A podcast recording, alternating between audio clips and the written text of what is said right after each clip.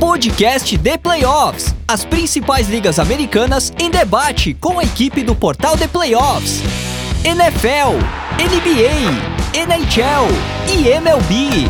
Podcast The Playoffs. O podcast dos esportes americanos está no ar. Seja muito bem-vindo, seja muito bem-vinda, fã do esporte norte-americano, fã de NFL, fã de NBA, fã de NHL, fã de MLB, a mais uma edição, edição 123 do podcast The Playoffs, melhor podcast de esportes americanos do Brasil, podcast do melhor portal de esportes americanos do Brasil, portal The Playoffs, a sua casa para conferir tudo do futebol americano, do basquete, do hockey, do beisebol, do esporte universitário nos Estados Unidos, esporte universitário dos Estados Unidos que, ou esporte nos Estados Unidos, na verdade, que vive um momento quase que de entre safra com é, a NFL na sua intertemporada, terminando sua intertemporada. É, a gente já, já tem o começo dos jogos de pré-temporada em setembro, a temporada regular. A NBA e a NHL também de férias nesse momento, depois dos títulos nesse começo de semana, respectivamente, do Denver Nuggets NBA e do Las Vegas Golden Knights da NHL. Las Vegas, uma das franquias de expansão que mais rápido conquistou um título, no caso a Stanley Cup no hockey, a gente tem nesse momento se aproximando a World Series do, do beisebol universitário e a Major League Baseball com a sua temporada regular chegando perto da metade, é exatamente sobre MLB que a gente fala nessa edição 123 do podcast The Playoffs. Lembrando que você acompanha essa e todas as outras edições Spotify, no SoundCloud, no iTunes, no Google Podcast, enfim, o seu agregador aglutinador preferido de podcasts. Lembrando que a gente tem um grupo de WhatsApp para os leitores do The Playoffs viciados em MLB. Se você quiser fazer parte, é só mandar uma mensagem para o 11 94 666 27. E lembrando que esse episódio foi editado pelo estúdio WPcom. Gravação, edição, produção de podcasts, videocasts, áudio comercial em geral, enfim, todo o ambiente, toda a estrutura para você trabalhar no seu áudio. Se você tem um conteúdo, não tem tempo para editar, quer uma ajuda, quer bater um papo, entender como melhorar a tua ideia, manda uma mensagem para o Pix pelo telefone ou WhatsApp 54 99620 5634 ou entra no site grupowp.com.br barra estúdio. O Pix vai te ajudar a tirar o seu projeto do papel. Se você for um cara que gosta de sopa, vale a pena chamar o Pix também, inverno começando. O Pix é um especialista em sopa, ele vai te dar muita dica é, não é o meu forte, mas enfim, fique à vontade. Eu, Gabriel, mando mais uma vez a apresentação aqui do podcast sobre a MLB e a gente tem na nossa bancada é, dois companheiros com muito frio e com muito conhecimento sobre beisebol para compartilhar com vocês. Começando com o nosso homem do Rio Grande do Sul, Fernando Rascado. Tudo bom, Fernando? Tudo bem, Gabriel? Tudo bem, Luiz? Sempre um prazer participar. Falar um pouco mais da MLB aí, que Tá chegando na reta final da primeira parte da temporada aí, com várias surpresas e várias equipes fortes que estão decepcionando também. Com a gente também, e ele direto de São Paulo, também bem agasalhado, bem encapotado. Luiz Felipe Sassini, tudo bom, Luiz? Tudo ótimo. Pior que eu não tô meio bem agasalhado, não. Eu tô de manga curta, deixei o, o, o, o casaco lá na sala. Tô passando um friozinho aqui agora nesse momento. É, tudo ótimo falar um pouco da MLB, né? Agora a única liga realmente ativa durante a sua temporada. É, e a gente tem muito o que falar. Bom, vamos começar uma, uma sugestão de pauta até que o Luiz trouxe para a gente. A gente está gravando antes da rodada de, de quinta-feira é, e a gente está se aproximando da metade da temporada. A maioria dos times ali com 40, 40 e pouquinhos por cento de jogos já disputados. E nos últimos anos a gente teve três times, basicamente, que nesse momento da temporada vinham muito mal, vinham praticamente fora, entre aspas, da briga pelos playoffs, e conseguiram se recuperar, não só se recuperar, mas chegar à World Series, dois deles, inclusive, levando o título que foram o Washington Nationals, o Atlanta Braves e, no ano passado, o Philadelphia Phillies.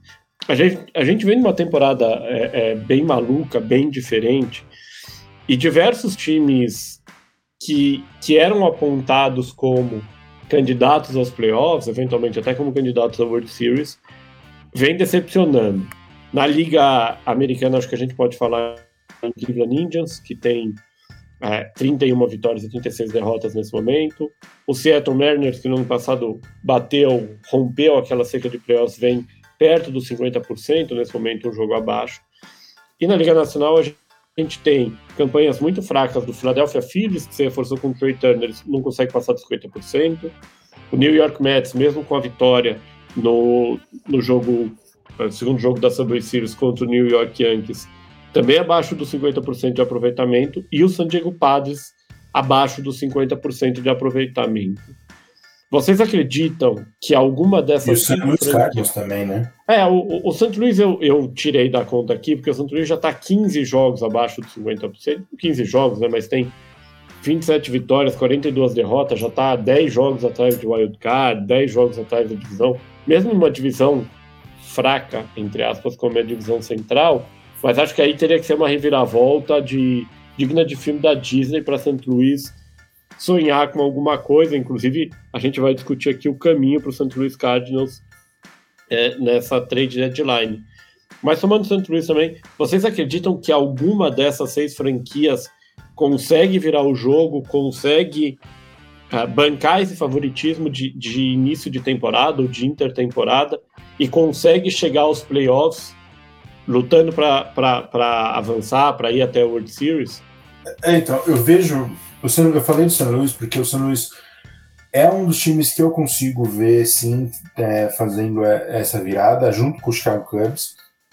É, porém, é, é, um time que realmente precisa tomar uma decisão muito uh, drástica sobre a, a trade deadline, e a gente vai falar mais sobre isso no próximo tópico.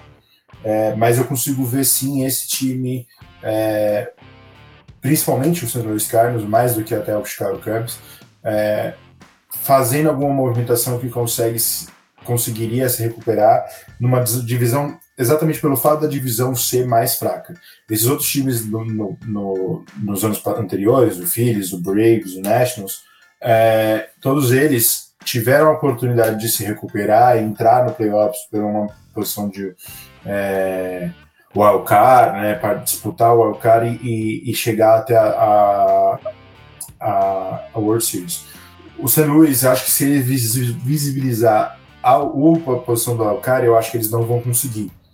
É, porém, eu acho que na divisão há sim uma possibilidade. Hoje, o Pittsburgh Pirates lidera a divisão, mas é um time que, por mais do, que esteja num bom momento e esteja acima dos 50%, é um time que pode cair a qualquer momento, é, a não ser que venham na, na, deadline e faça alguma movimentação, a gente vai falar sobre isso também, é, e eles se estabeleçam, eles podem cair em algum momento. E aí tá tudo meio embolado. O Brewers pode estar tá perto de, de, dos Pirates hoje na divisão, pode vender seus jogadores, o, o está subindo, mas a gente não sabe o, o quanto vai ser o investimento na, na, na trade deadline, e aí tem o, o St. Louis Cardinals, que está longe do, do, do Pirates hoje, tá, é difícil? É, mas eu acho que pode haver um caminho.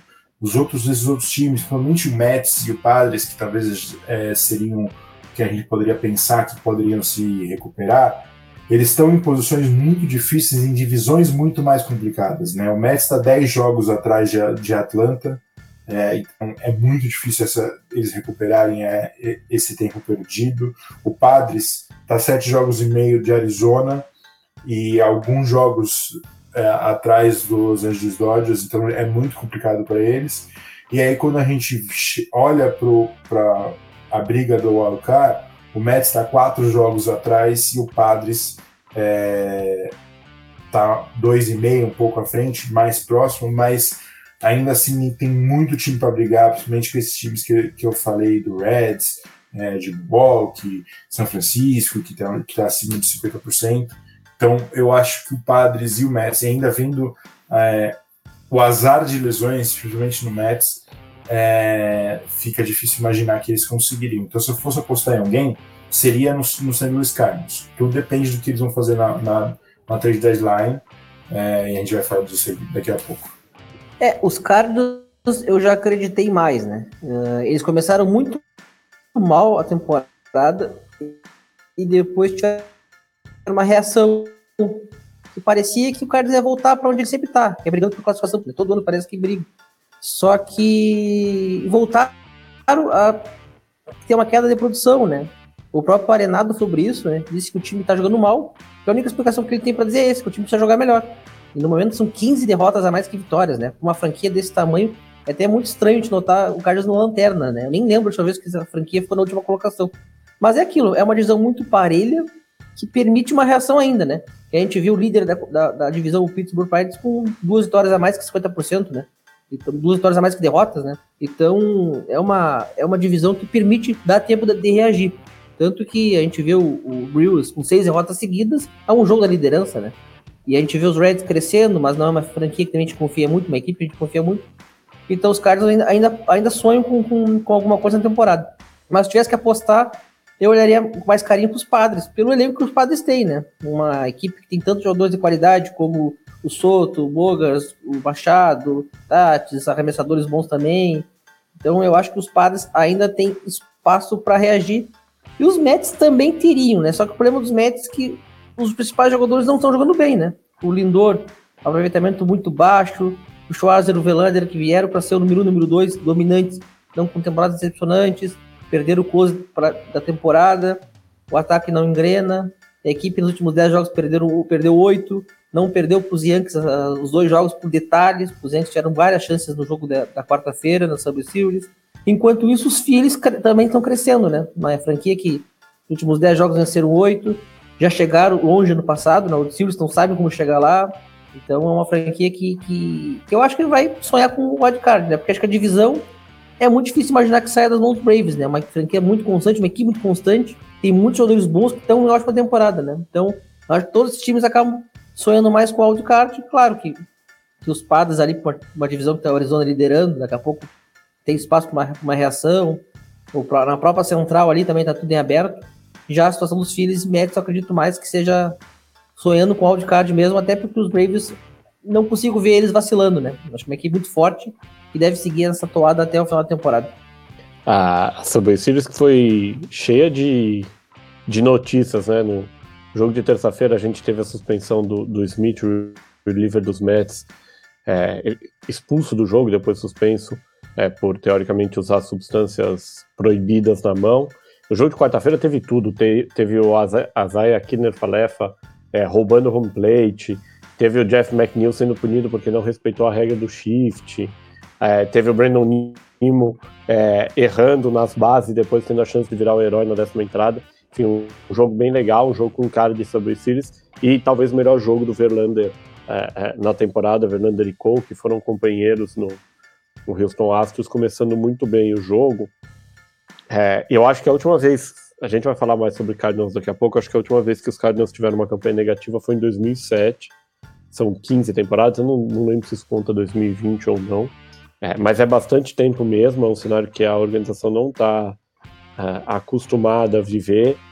É, e ontem me chamou muito a atenção, os Cardinals tiveram um jogo de tarde, no começo da tarde, contra o São Francisco Giants, e quando eu fui ver é, os melhores momentos, o estádio estava muito vazio, é, e, e St. Louis sempre foi um time com uma das melhores médias de público da MLB, isso me chamou bastante a atenção, e aí, entrando na discussão em si, tem um, tem um detalhe muito interessante na classificação da Liga Nacional. O site da MLB, ele dá uma, uma, um, um recorde de vitórias e derrotas presumido em cima da diferença entre corridas anotadas e corridas cedidas. É, aqui ele não leva em conta as corridas merecidas, ele leva em conta corridas em geral, mas ele diz, mais ou menos baseado nesse, nessa diferença, seria entre aspas o saldo de gols no Brasil, qual seria, qual que deveria ser a, a, a, o cenário de cada time aqui. E se a gente fosse seguir essa lógica, a gente teria só o Atlanta Braves se classificando na, na divisão leste da Liga Nacional. É, a divisão central seria basicamente um cara ou coroa entre todo mundo porque todos os times estariam entre 31 e 33 vitórias, ninguém com recorde positivo. O mais próximo seria o Chicago Cubs, que estaria com 33 vitórias e 34 derrotas. E a divisão oeste classificaria o seu campeão e os três times outros, né, tirando o Colorado Rockies, os outros três times como uh, wild card, porque todos os times teriam pelo menos 37 vitórias. O que mostra um pouco o possível equilíbrio que tem na divisão oeste e o equilíbrio total, mas um nível talvez abaixo que tem na divisão central. E é exatamente o que permite, como o Luiz falou, que St. Louis e Chicago, que estão quatro jogos e meio e quase nove jogos atrás, sonhem, e que Pittsburgh e Cincinnati, que não tinham previsto brigar pelos playoffs nesse ano, talvez Cincinnati no melhor dos casos no ano que vem, possam de repente se ver com a possibilidade de ser relevantes em setembro ou em outubro. Eu não lembro a última vez, assim, nos últimos três, quatro anos, né, 2019, certamente não, Pittsburgh não jogava jogos relevantes, sonhando por isso, nem no final de junho, como a gente está. Já traz uma diferença grande. É, em relação ao New York Mets, é, é, lembrando aqui dos nossos amigos Gabriel Spindler e Gabriel Litaldi, eu. É, é, é assim, estava na cara um pouco o que ia acontecer. Né? Um investimento muito alto do Steve Cohen. E estava na cara que o time não ia ter o sucesso que era previsto. É, a gente tem o Pete Alonso fora, talvez por três a quatro semanas. Scherzer e Verlander, como o Fernando comentou, começaram muito mal a temporada, o padrão deles, né? não, é um nível absurdo. Uh, o Edwin Dias já fora. É, o time vem tentando, já trouxe muitos jogadores. Agora o Francisco Álvares vem se destacando como um dos melhores catchers da MLB. Mas a gente tem o Brett Beatty ainda se acostumando, o Matt Vientos ainda se acostumando. É, parece ser um cenário muito distinto do que o previsto inicialmente para alguém que colocou quase o dobro da folha salarial do segundo colocado, sonhando em trazer o World Series para o Queens. Por falar em em grandes franquias, vamos passar aqui para o segundo tema que a gente tem, que é o de franquias de quem talvez se esperava mais, não necessariamente o Mets nesse caso, né? De quem se esperava mais e que não estão desempenhando. O St. Louis Cardinals é uma delas, o Chicago White Sox, que a gente sabia que tinha um potencial para cair um pouco pela saída do José Abreu, mas ninguém esperava que tivesse um 43% de aproveitamento é outra. O Seattle Mariners, que muita gente previa brigando com o, o, Houston Astros pela divisão oeste da Liga Americana também, e o próprio Boston Red Sox, que vem numa campanha perto de 50%, mas já está 14 jogos atrás do Tampa Bay Rays, e que também tem um cenário, um misto aí de, de, de é, é, um time que não era muito forte nem muito fraco, aquele time talvez exatamente para brigar por 50% de aproveitamento. É, a gente até em cima dos times que são surpresa na temporada, e a gente vai falar deles daqui a pouco, é, e de times muito ruins, principalmente o Oakland Athletics, talvez o Washington Nationals também, a gente tem um cenário não tão comum para trade deadline, que é de talvez poucos jogadores no mercado. Vocês acham que algum desses quatro times deveria abrir mão de vez da temporada, talvez até da temporada 2024, oferecer os seus melhores jogadores, buscar novos talentos, buscar um rebuild, buscar rearmar isso e assumir, levantar a bandeira branca e, entre aspas, assumir que o projeto não deu certo? Não, eu acho que rebuild, nesse caso, eu não faria com nenhuma dessas franquias, porque o White Sox parece o pior cenário, porque parece a equipe mais. Só que ao mesmo tempo, uma equipe que está cinco jogos da liderança da divisão, né? Então o White Sox não pode abrir mão da temporada. E tem Detroit, Kansas City ali, que são equipes fraquíssimas, que ali só desses dois confrontos, já são quase 30 jogos na temporada, né? Também mais derrotas que vitórias. Então eu acho que o White Sox ele tem chances ali de brigar pela divisão ainda, né? Não tá tão distante, se melhorar um pouquinho, volta pra briga, né? O Boston é uma e o Carlos acho a mesma coisa, são franquias muito grandes para fazer um rebuild assim, exatamente. E Boston tem uma equipe forte, que eu acho que se reforçar não esse ano, né? Mas de repente, em curto prazo, pode voltar a brigar por título, né? Há dois anos o Red Sox chegou ao jogo 6 da, de da divisão da, da, Liga Americana, né? E a gente vê, tem Devers no elenco, o Tanner é um bom jogador, Verdugo, uh, recentemente venceu o clássico contra os antes, a série lá em Nova York. Precisa reforçar mais os arremessos, né? Não dá para contar mais com o Chris Sale, né? Não machucado. Então acho que é uma franquia que reforçando pode muito bem voltar para a briga. Né? Esse ano está numa divisão um pouco fora da curva, que o nível é muito alto para Baltimore, não perdoando, disparando, né? Então fica difícil para ele só que tentar acompanhar. O Oshida também, que é um bom E o cara é a mesma coisa, tem vários bons jogadores. Acho que não tem necessidade de fazer um rebuild, acho que tem que aproveitar as peças boas e tentar reforçar. E Seattle, Seattle passou quase 20 anos em, em rebuild ano passado, e aí já tem que fazer uma outra reconstrução. Acho que seria um golpe muito duro para a franquia. Acho que a equipe também tem bons jogadores. Acho que cabe é fazer mudar, reforçar. Uh, não é muito da cultura do mesmo mudar treinador, né? Mudar comissão técnica, né? Mas de repente, algum caso, seja esse o necessário. Uh, mas eu acho que rebuild não é o caso dessas franquias, não. Todas elas ainda estão na briga. Os Red Sox menos, né? Pela força da divisão. Mas tem vários bons jogadores ali, tem jogadores jovens também surgindo. Então acho que rebuild não, não é o caso. É, eu, assim, eu acredito que a gente tem seis semanas até a trade deadline, basicamente, e alguns desses times podem se encontrar em situações é, mais complicadas em seis semanas, inclusive o Boston Red Sox e o Chicago White Sox. É, eu vejo o Chicago com uma grande possibilidade de, de entrar no rebuild. É, o, o, eu acredito, por exemplo, que o Tim Anderson é um jogador que pode ser é, movido e pela falta de rebatedores no mercado, eles podem ter um, um valor interessante voltando para eles. O Dylan Cease é outro que, que pode ser sim trocado e que ter, também ter, traria para Chicago um retorno interessante. A verdade é que Chicago perdeu muito tempo com a Russa e agora ele se encontra numa posição que, por mais que eles possam brigar pela divisão, você acredita realmente que esse time vai chegar na pós-temporada e ter força para brigar com o Tampa Bay Rays, é, o, o, Texas Rangers, o próprio Houston Astros, que esse ano está com mais problemas do que eles gostariam, mas estão é, ali brigando. É, eu acho que não. E aí que, é, que, é, que eu vejo a decisão por vender esses jogadores, trazer peças que para o futuro, para dois, três anos, é, botem esse time na competição novamente, até porque é uma divisão que é, é, é mais fraca do que as outras da Liga Americana. É, uma, algum jogador novo, algum novato aparecendo com, com grande ímpeto pode é, essa, esse time para ser o melhor da divisão no próximo ano. Então, é, eu acredito que essa movimentação poderia vir sim para o Chicago Red Sox. E para o Red Sox está numa, numa divisão muito complicada, muito, muito uma disputa muito grande é, acima deles. Eu acho que eles vão ficando, vão ficando cada vez mais para trás e falta muita peça para esse time também. Então acho que acaba sendo vender. E ó, lá já na Liga é, Nacional, a minha grande questão é o, é. Louis Cardinals. Né? Eu vejo os Cardinals é, podendo sim brigar, mas eu acho que tem que ser agressivo na, na, na, deadline, trazer jogadores que possivelmente vão estar disponíveis, que vão ser caros.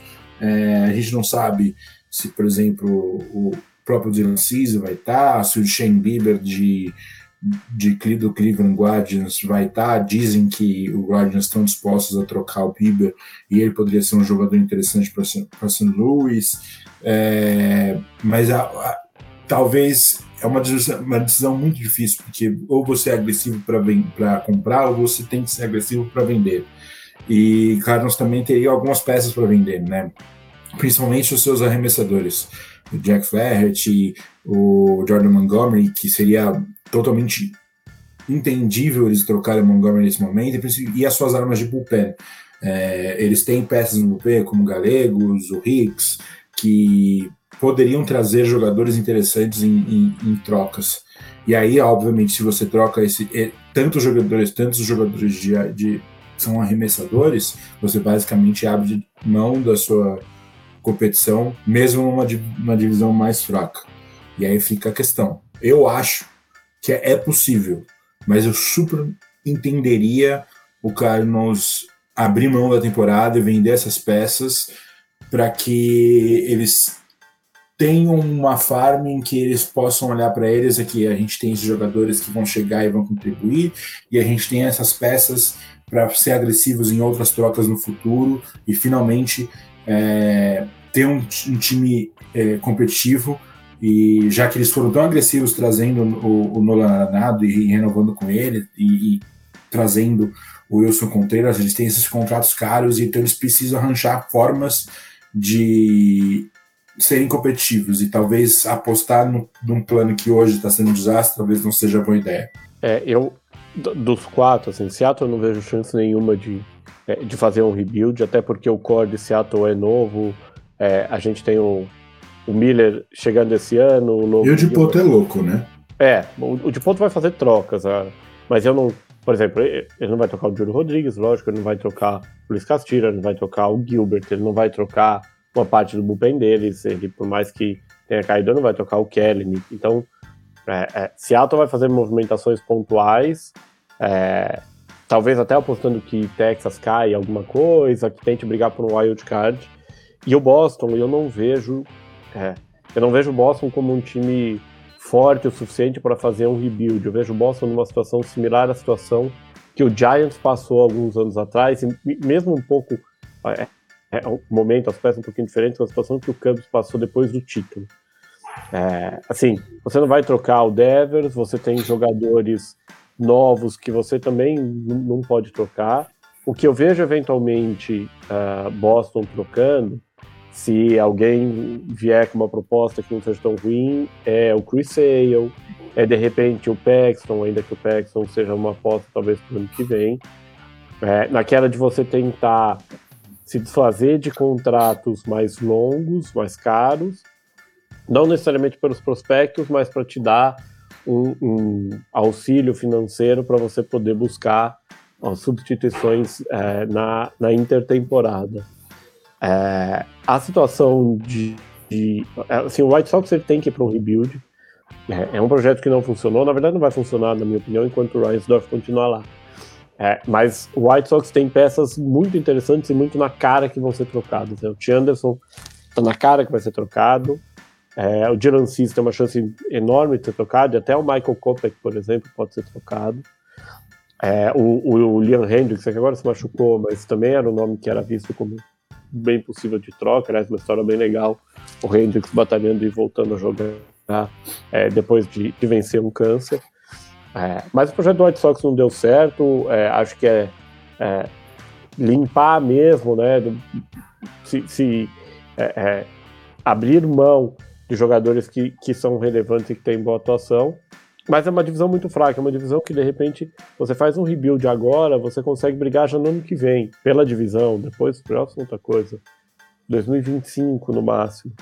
É, a questão do White Sox é que o White Sox tem muita dificuldade de combinar o rebuild com o Jerry Reinsdorf abrindo o cofre e pagando por uh, free agents. É um pouco a mesma coisa do Giants. Então, quando você não faz isso, ou você precisa de uma classe muito boa, ou você vai andar sempre nesse meio do caminho. A situação mais interessante para mim é a do. Tem, tem duas situações. Uma que não é um rebuild, mas é uma decisão, que é a decisão dos Cubs envolvendo o Marcus Stroman. O Stroman está muito chateado que o contrato dele não foi renovado. É, eu, é, é uma situação diferente, né? Mas eu, eu acredito que o Stroman vai ser trocado é, na trade deadline. E a situação do, do Cardinals, eu ontem li uma matéria que me chamou muito a atenção. É uma matéria no site da MLB defendendo que o Cardinals troque o Paul Goldschmidt. Tem uma, uma cláusula de no trade, que ele teria que abrir mão, etc. Mas é um cara que nunca ganhou World Series, que é o atual MVP da Liga eh, Nacional, que vem jogando bem, né, diferente de outros jogadores do Cardinals. É um cara é, que tem mercado, é um cara que, de certa forma, bloqueia o Jordan Walker, porque o Walker não vai jogar na terceira base com o Arenado aí, não tá indo bem no outfield, seria, entre aspas, um pequeno desperdício você gastar ele como rebatador designado. E é um cara que pode trazer, de repente, dois jogadores, dois prospectos bons, três prospectos bons, o contrato do, do Goldschmidt vai até o final do ano que vem, e que poderia cortar esse processo. Tem, lógico, a troca do Flaherty, tem a troca do Montgomery, é, tem outras alternativas, tem, acho que é Ivan Herrera, o nome do catcher, se não me engano, que também é um jovem prospecto que agora está bloqueado pelo, pelo Contreras. Não acho que vão trocar o Contreras, por isso que eu trago é, é, o nome dele. Mas o Cardinals, para mim, é a franquia que mais tem a ganhar esse ano, se, mesmo numa divisão fraca, entender que não é a hora e tiver disposto a passar por esse por esse momento. É difícil você abrir mão do cara que foi MVP da Liga Nacional no ano passado? Lógico que é. É, mas o, o, a matéria trazia outro ponto. O Goldschmidt tem 36 anos. Você vai ficar com ele por mais um ano e meio, você vai fazer o quê? Você vai renovar o contrato dele? Você tem que estar muito consciente da sua, da sua chance, desculpa, de ir longe no ano que vem, porque esse ano parece que não vai acontecer, para você não fazer isso. A discussão que se teve no passado com o Shohei Otani, níveis muito diferentes, e tem uma questão do Arte Moreno, os Angels de não querer e não poder abrir mão do Shohei Otani. Vocês trocariam Paul Goldschmidt? Eu trocaria, principalmente porque tem uma possibilidade do Arizona, é, Arizona Diamondbacks ter interesse no Goldschmidt. Né? O Goldschmidt foi, fez carreira lá em Arizona e poderiam usar sim um batedor como ele. Talvez eu não sei se ele chegaria para atuar na primeira base, o Christian Walker está bem estabelecido ali, mas ele poderia ser o, o DH, né, que hoje está sendo meio que ocupado pelo Josh Rojas e o, e o Evan Longoria. E aí teria toda essa, essa situação, a ligação do Goldschmidt com o Arizona, que poderia fazer ele abrir mão da, da no trade clause. E a Arizona está liderando a divisão e tem interesse de brigar por, por pela pós-temporada, né? Então é um time que provavelmente vai buscar arremessadores para reforçar a sua rotação e vai buscar jogadores para reforçar o lineup. Esse esse match entre Goldsmith e Arizona Diamondbacks, a possibilidade do Diamondbacks mandar para os Cardinals algum jogador, um ou dois jogadores interessantes, eu acho que seria muito é, factível e bom para ambos os lados. Fernando, concorda? É, eu concordo para Arizona seria eu me apego muito aos jogadores bons assim, acima da média, né? E o Goldschmidt, apesar da idade, ele segue rendendo bem, né? Ele tem um aproveitamento alto. Jogos que o Carlos perdeu todos, ele carregou o time sozinho, seis rebatidas, segue produzindo, né? Então, é, é sempre complicado se desvencilhar um jogador deste nível, né? Mas pensando no futuro da franquia, acho que pode ser bem importante para trazer reforços. E para Arizona, acho que poderia ser uma cereja do bolo para entrar de vez para brigar pela divisão que é forte e pelos playoffs também, né? Que a gente sabe que, que é importante ter elenco, né? Não adianta fazer uma boa campanha agora nos playoffs a situação muda bastante e tu vai jogar contra os melhores times, né? Então, o Arizona seria um reforço decisivo para mudar o patamar da franquia, né? Já que vocês já trouxeram a pauta o Arizona Diamondbacks, vamos passar para o próximo item que a gente tem, que é exatamente é, é, o caminho oposto desses times que a gente está agora. São quatro franquias que talvez a gente não esperasse que brigassem tanto, duas, duas ou três delas, pelo menos com certeza, que de repente se veio muito na briga e que tem uma decisão a tomar. São times que não estão montados para lutar esse ano, com uma exceção talvez, e que têm a oportunidade de se reforçar e lutar por muita coisa nessa temporada. Em comum, são quatro mercados razoavelmente pequenos na Major League Baseball. Arizona Diamondbacks, na, é, é, Arizona Diamondbacks, uh, Pittsburgh Pirates e Cincinnati Reds na Liga Nacional e o Baltimore Orioles na Liga Americana. O Baltimore já brigou no ano passado, a gente já previa um crescimento da franquia esse ano.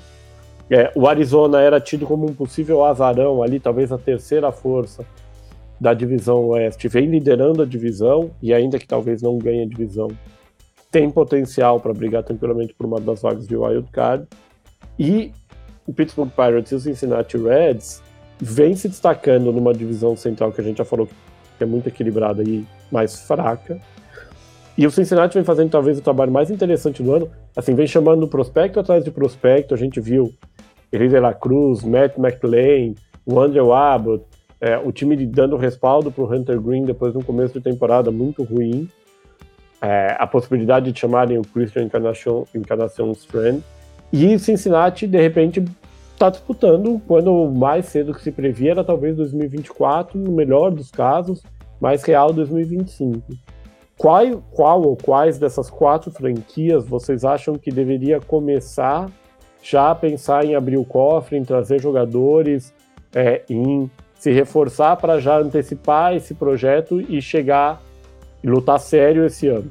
Bom, acho que continuando o que eu tinha falado, eu, eu acredito muito que o Arizona Diamondbacks é, deve abrir o cofre.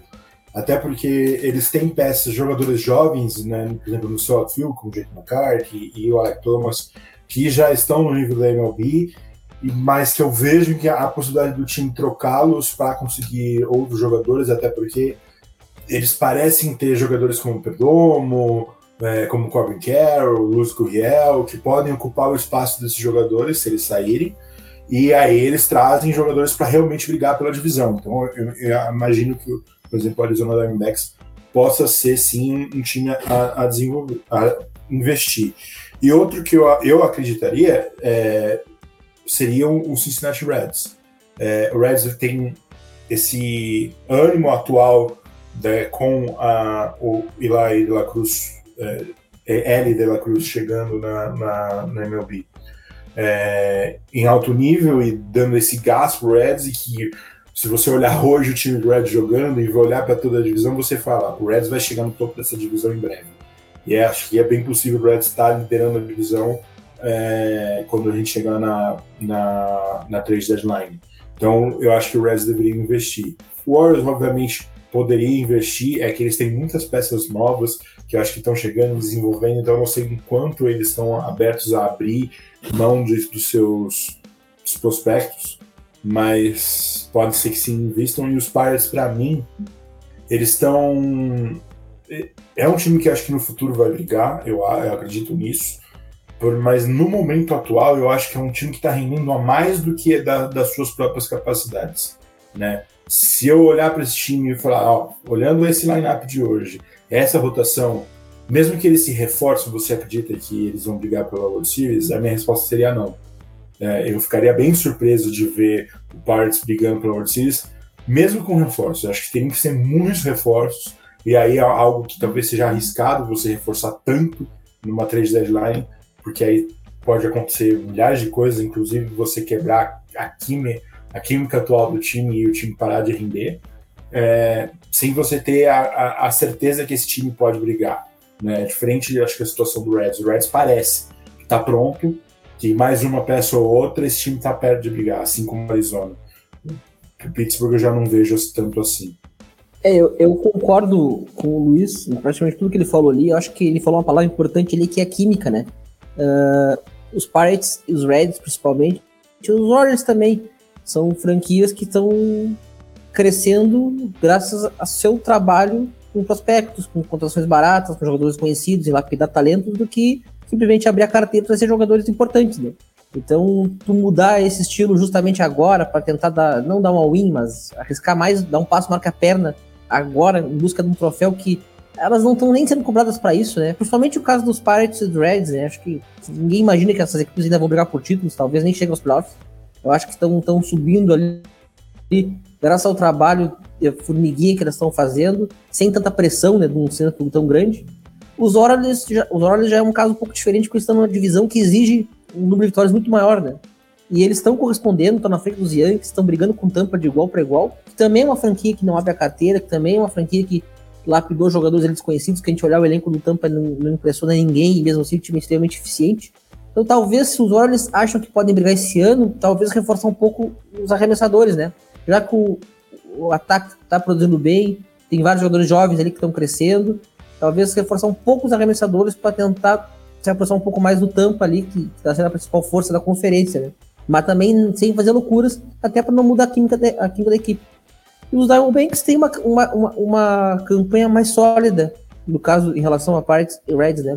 Lideram a divisão uma campanha acima dos Yankees, por exemplo, só para comparar com uma franquia que gasta bastante bem maior, bem melhor que os Mets, por exemplo, também outra franquia que gasta bastante.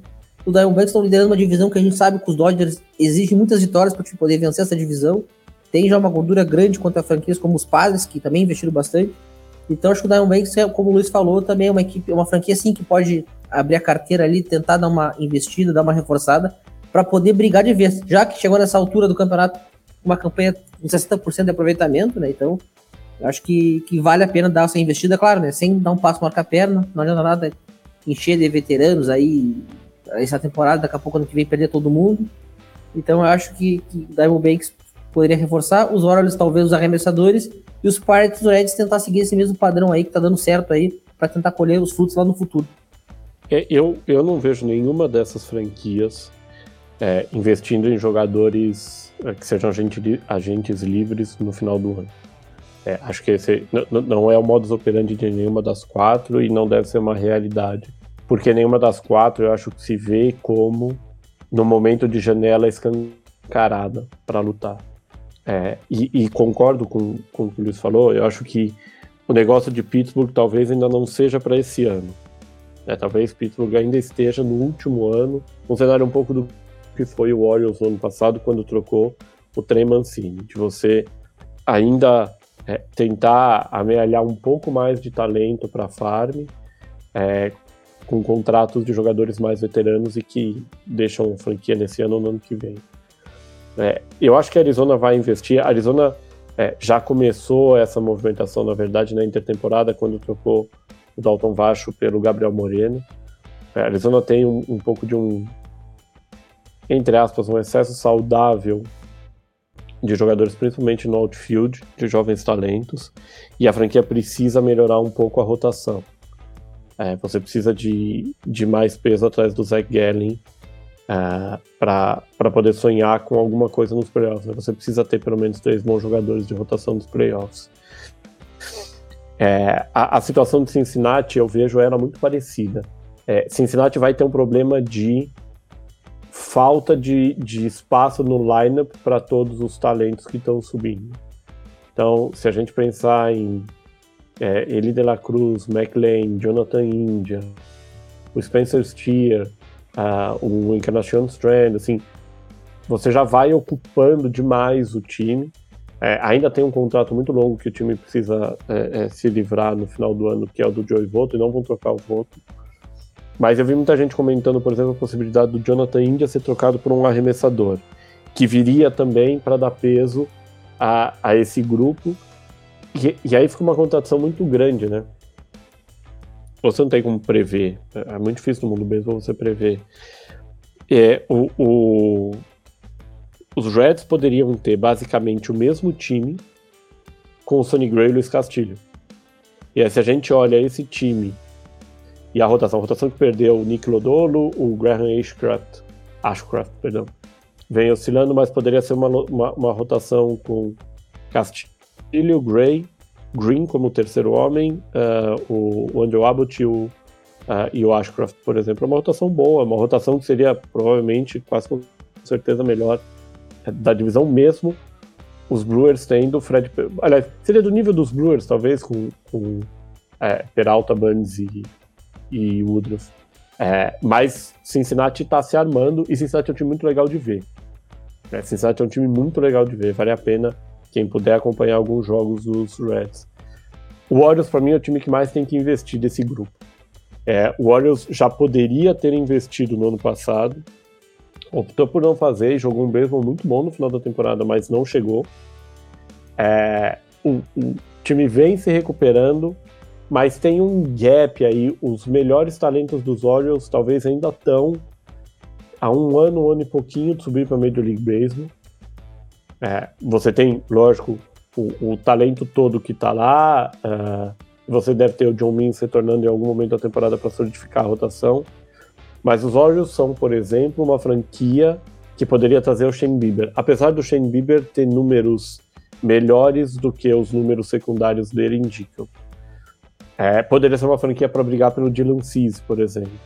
Para trazer um cara de mais peso para essa rotação, é, você sempre tem espaço para melhorar o bullpen, mas talvez a grande demanda dos Orioles hoje está na rotação, que foi o que o time não quis reforçar no começo do ano, porque não quis abrir o cofre. É, eu, eu acho que a gente vai ter os Orioles e os Rays brigando muito forte no ano que vem pela, pela divisão leste da Liga Americana, se o panorama não mudar. Toronto deve cair, porque Toronto precisa começar a resolver as renovações de contrato também. E tem os seus problemas de rotação. É, o Manoa muito mal, o Robbie Ray fora da temporada e a gente não sabe quando que ele volta no ano que vem.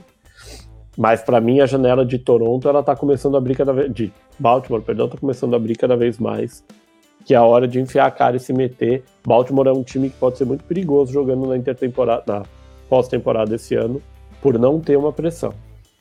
E detalhe sobre Baltimore só, né? Que além dos jovens jogadores que estão indo bem, eles contrataram o Aaron Hicks, né? Que foi dispensado pelos Yankees, que não jogava absolutamente nada, e ele chegou em Baltimore voando já, né? Então até, tipo, é, acaba sendo um reforço que ninguém contava, né?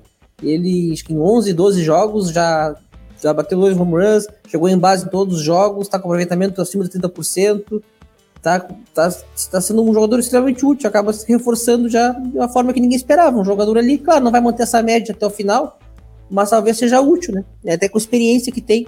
Esse é o melhor tipo de reforço, e às vezes o reforço acaba fazendo a diferença. É, a gente tem, tem uma série de casos aí de jogadores que aparecem. O Steven Pierce, por exemplo, foi um exemplo na conquista de Boston. Uh, uns anos atrás, o Marcus Cutter em 2012 com o Giants, o cara que chega e do nada vira o destaque do time naquele ano mágico. É, vamos para o último assunto que a gente tem, um assunto que a gente já debateu no último programa, que é a questão dos ex. Né? Hoje, Oakland Athletics, a franquia, já tinha finalizado um acerto com Las Vegas para se mudar, entre aspas, o mais rápido possível. É, e, e, depois de muita confusão na, é, é no legislativo estadual de de Nevada as coisas parecem ter andado. Hoje vocês consideram como certo que uh, o Las Vegas Ace vai jogar antes de 2027, que era a data prevista inicialmente? Ah, eu, eu, imagino que sim, né? Por exemplo, a gente viu ontem a torcida do Oakland Athletics fazendo um protesto, enchendo o estádio, mas todo mundo com a camisa pedindo, é, falando venda ao time, é, criticando uma possível mudança para Las Vegas, que eu acho muito interessante o, o, torcedor mostrar que quer apoiar o time, que quer que quer brigar pelo time. A coisa é que eu não vejo essa esse, essa queda de braço entre torcida e o John Fisher caindo a favor da torcida, né? Caindo a favor da cidade de Oakland. Eu acho que esses acontecimentos e agora com a o, o o Senado Estadual de Nevada aprovando o, o, fun, o financiamento de 380 milhões para a construção do estádio ali na Las Vegas Strip, é, eu imagino que tudo isso vai acelerar até a mudança do time, podendo a gente não ver já ele já no próximo ano, porque o estádio precisa ser construído, eu não vejo o time jogando um estádio alternativo até o, o final da construção, mas, por exemplo, eu imagino que até o final do ano e já nos, talvez já nos próximos meses a gente já veja o time é, breaking ground, né, como eles falam, para iniciar a construção e a, com a, o, o, início dessa construção já acontecendo nesse ano, talvez em 2025, em 2026 a gente já veja o Las Vegas Athletics é, com uma realidade na MLB. É, dá, dá pra dizer que na Austrália o Waze já tá jogando em Las Vegas, né? Não, não é irreversível, acho que não tem nem mais ambiente, né? Públicos, os jogos estão de 2, 3 mil pessoas, né? os públicos que menores que a gente vê na Série D do Campeonato Brasileiro aqui, né? Então, a, a torcida já, já abandonou, o time parece sem nenhum clima para jogar, não sei nem se dá para dizer que está sendo feito um trabalho para o futuro com os jovens jogadores é uma campanha das piores da história. É, estádio já totalmente obsoleto, né? Já, os próprios Raiders já reclamavam muito na época, quando estavam lá, né?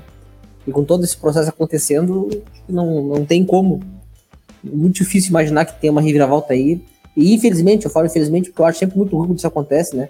Uma cidade como Oakland simplesmente perde o Golden State Warriors, o, o Oakland Raiders e o Athletics, né? O Warriors atravessou a ponte ali, né? Não sei se a torcida tá indo atravessar a ponte nos jogos, não sei como ficou essa situação.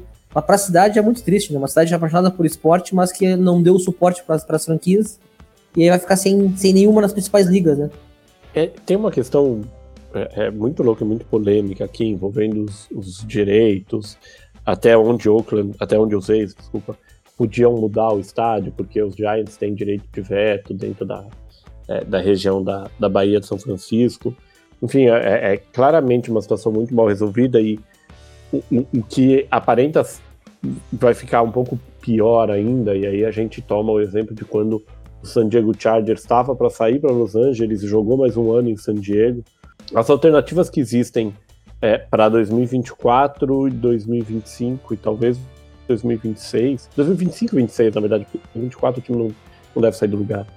Elas são muito ruins, né? Ou você jogar brigado em Oakland, é, e assim, o, o, o, Jeff Fisher já deixou claro que uh, não vai colocar dinheiro para o time ser campeão em, em Oakland, então o Oakland venceu sete jogos seguidos durante a semana para conseguir chegar em 25% de aproveitamento da temporada. O time estava brigando para não ser o pior da história da MLB. Muito, é muito ruim isso para o esporte, independente de ser reconstrução ou não, independente do time dois anos atrás ter jogado muito bem com o Matt Chapman e o Matt Olson, a realidade hoje é muito triste. É, e, e a, a, outra alternativa é você jogar no estádio de AAA, que também é muito ruim para a experiência do torcedor, para a experiência é, dos jogadores. A gente brinca, brincou no grupo de, de redatores do The Playoffs, com acesso do Luton Town para é, a Premier. É, é, um estádio, assim, ele não é um estádio feito para a realidade do futebol hoje, por mais que eu ache ótimo, eu adoro aqui em São Paulo e na Rua Javari, acho o estádio mais legal que tem para ver um jogo. Mas a Rua Javari não tem condição técnica de sediar, por exemplo, um jogo de primeira divisão do Campeonato Brasileiro sem que você mexa. Porque o estádio é pequeno, porque não tem espaço porque você tem de estrutura de imprensa hoje, porque ele não comporta. Se jogar no estádio tipo A, o, é, é, o Toronto teve essa vivência uh, na, durante a temporada da Covid e até comecei no ano passado, não é uma experiência das mais agradáveis, entre aspas, ano passado não, 2021. É, o próprio estádio, não, não sei se mudou o projeto, mas as últimas informações que eu li, o próprio estádio definitivo também é um estádio que não vai ficar muito, muito azeitado, né? Não é, por exemplo, igual o estádio novo, entre aspas, do Atlanta Braves ou o estádio novo do Texas Rangers, que são realmente construções é, é, que justificam você trocar uma, uma, casa antiga por uma nova.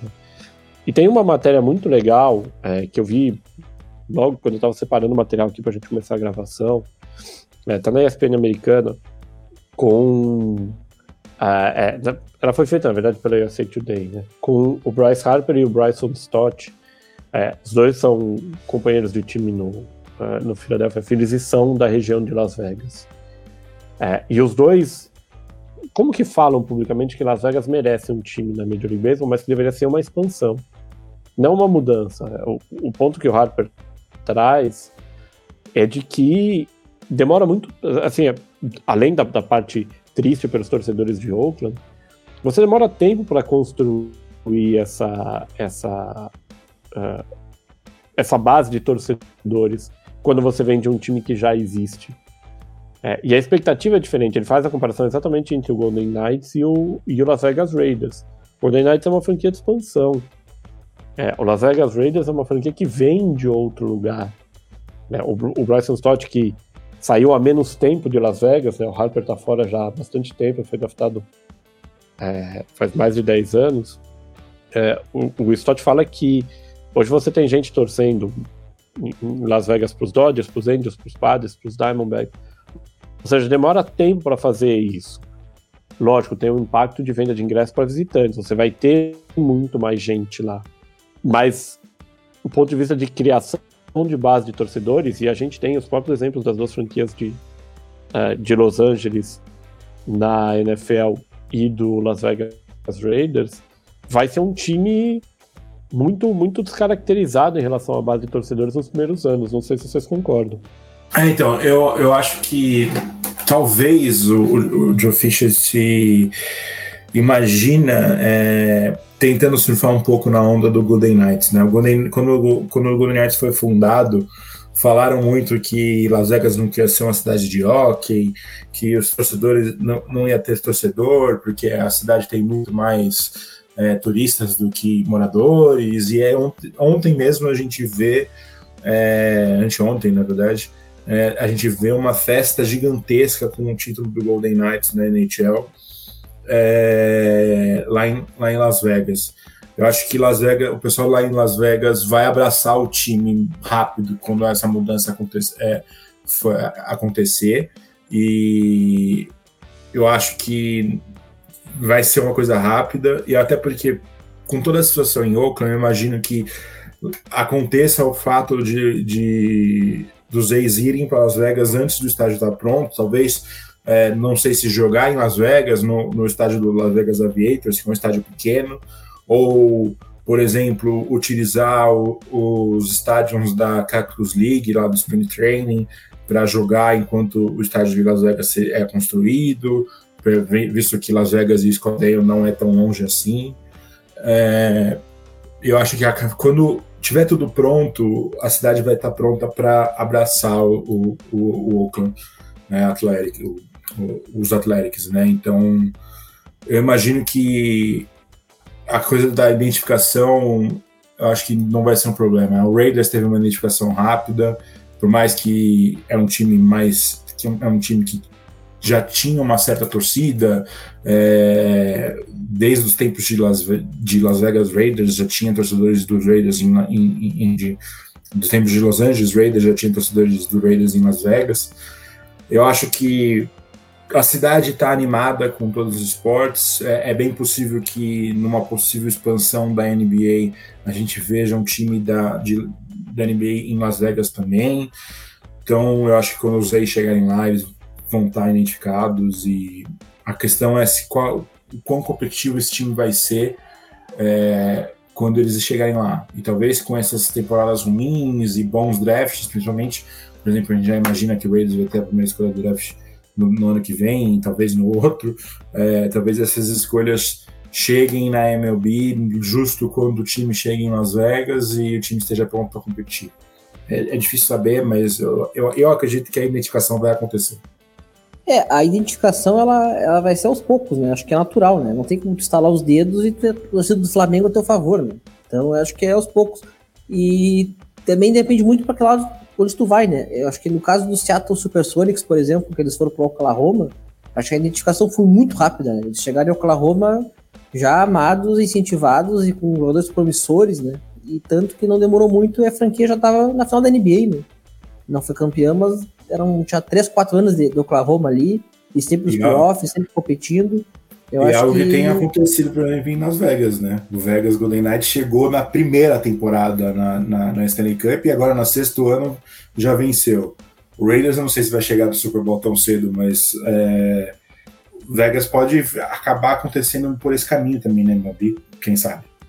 É, a situação do Reis é um pouco diferente porque acho que não tem como tu draftar dois jogadores que vão fazer tu virar um candidato a título, né? Como aconteceu com o Westbrook, Duran e Harder. Mas pode ser que sim, que, que, que um bom draft é uma franquia que sempre, sempre foi conhecida por isso, né? Pelo bom e barato, né? Pelo Moneyball, né? Pelo, por esse estilo aí. Então, chegando numa cidade poderosa como Las Vegas, com dinheiro, com, com uma torcida que vai acabar crescendo aos poucos ali, pode ser que rapidamente a franquia consiga ser competitiva, né? Vai depender muito da competência ali do, dos dirigentes a partir de agora. Bom, eu só pra, espero... pra gente, Pode falar. Pra gente ter uma, uma noção, eu, eu dei uma olhada aqui por alto. Por exemplo, imaginando que, o, que os Athletics cheguem em, em, Las Vegas em 2026, com alguns, algumas escolhas de free agent, de draft boas e alguns dos jogadores chegando, é, eles podem ter, por exemplo, um Luiz Roberto chegando na free agency em 2026 e aí ele sim é, investindo para ter um time competitivo, então vai atrás do Luiz Roberto, que, vai, que, que é um jogador novo e com muito potencial, Kyle Tucker, é, o próprio o Lane Thomas, né? Então eu acho que montar um time competitivo, principalmente quando o, o dono se ver em Las Vegas e querendo investir, eu acho que é possível. Né? A, a situação é como fazer essa transição é, Oakland Las Vegas ser mais é, amenizada do que ela está atualmente. Né? Hoje é uma, é uma briga que está sendo muito ruim para a liga e se é para o time perder do jeito que está perdendo, eu acho que é melhor acelerar essa, essa mudança, porque aí pelo menos o investimento do, da parte do, do dono vai acontecer para o time ser efetivo quando já estiver em Las Vegas. A gente teve, não, não, não foi uma realocação, né? Mas a gente teve um cenário parecido de uh, um time tentar capitalizar, no caso era em cima do novo estádio, que foi o, o do a época Florida Marlins ainda, aliás, acho que foi exatamente quando mudou o nome de Florida para Miami Marlins, que o time montou, isso no começo da década passada, é, o, o, time se reforçou, trouxe o Mark Burley, trouxe é, o José Reis, é, basicamente deu tudo errado, foi todo mundo mandado embora logo depois do primeiro ano. É, tomara que, é, é com, assim, com uma melhor acolhida ou não, e com uma melhor despedida ou não de Oakland, que os ex consigam mudar um pouco a trajetória da franquia e montem times mais competitivos por mais tempo, né? Oakland, por mais que tivesse, tenha que dividir o mercado com São Francisco, não é um mercado tão pequeno assim que justifique você literalmente desfazer de todos os seus jogadores a cada quatro ou cinco anos, que é basicamente isso que acontece. Aconteceu três vezes nos últimos, sei lá, cinco, seis, sete anos. Tomara que em Las Vegas, como acreditamos, mais dinheiro, esse cenário mude.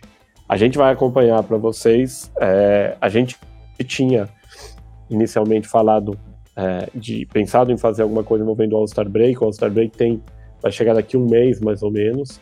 É, como a gente ainda vai ter mais um, um podcast de MLB antes do All-Star uh, Break, a gente vai trazer no próximo programa tudo da trade deadline e do All-Star Game para você, né, fã de esporte norte-americano, fã de MLB, que se perguntou por que, que a gente não falou do Jogo das Estrelas que acontece dia 11 de julho em Seattle.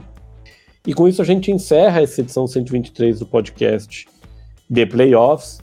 É, lembrando que essa e todas as outras edições estão disponíveis para você no seu agregador preferido de podcasts. Lembre de assinar a notificação também. Fica de olho no YouTube, a gente tem bastante conteúdo legal por lá. É, lembrando que não é porque NFL, NBA e NHL estão é, na intertemporada que a gente não tem conteúdo, já já muito conteúdo bacana sobre o draft é, e o período de intertemporada do hockey e do basquete. A gente tem o draft da NBA marcado para quinta-feira da semana que vem, uma enorme dúvida de quem vai ser o Victor Wembanyama que o San Antonio Spurs vai escolher com a primeira com o primeiro pick é, do draft de 2023. lembrando que essa edição foi produzida pelo estúdio da WPcom. Chama o Pix, bate um papo com ele, entende como é que ele te ajuda a produzir o teu podcast, o teu áudio comercial, enfim, o, o material que você tem. Pode fazer isso pelo WhatsApp ou telefone 54 99620 5634 ou pelo site grupowpcom.com.br barra estúdio.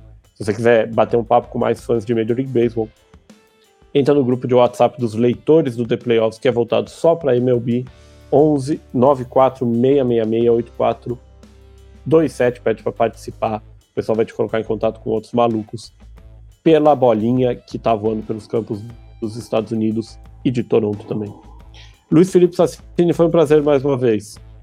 Não, o prazer é sempre meu e vamos aproveitar a MLB que até setembro basicamente é a única liga ativa e muita coisa vai acontecer, muita coisa legal, principalmente em julho com, com as movimentações de, de trade deadline.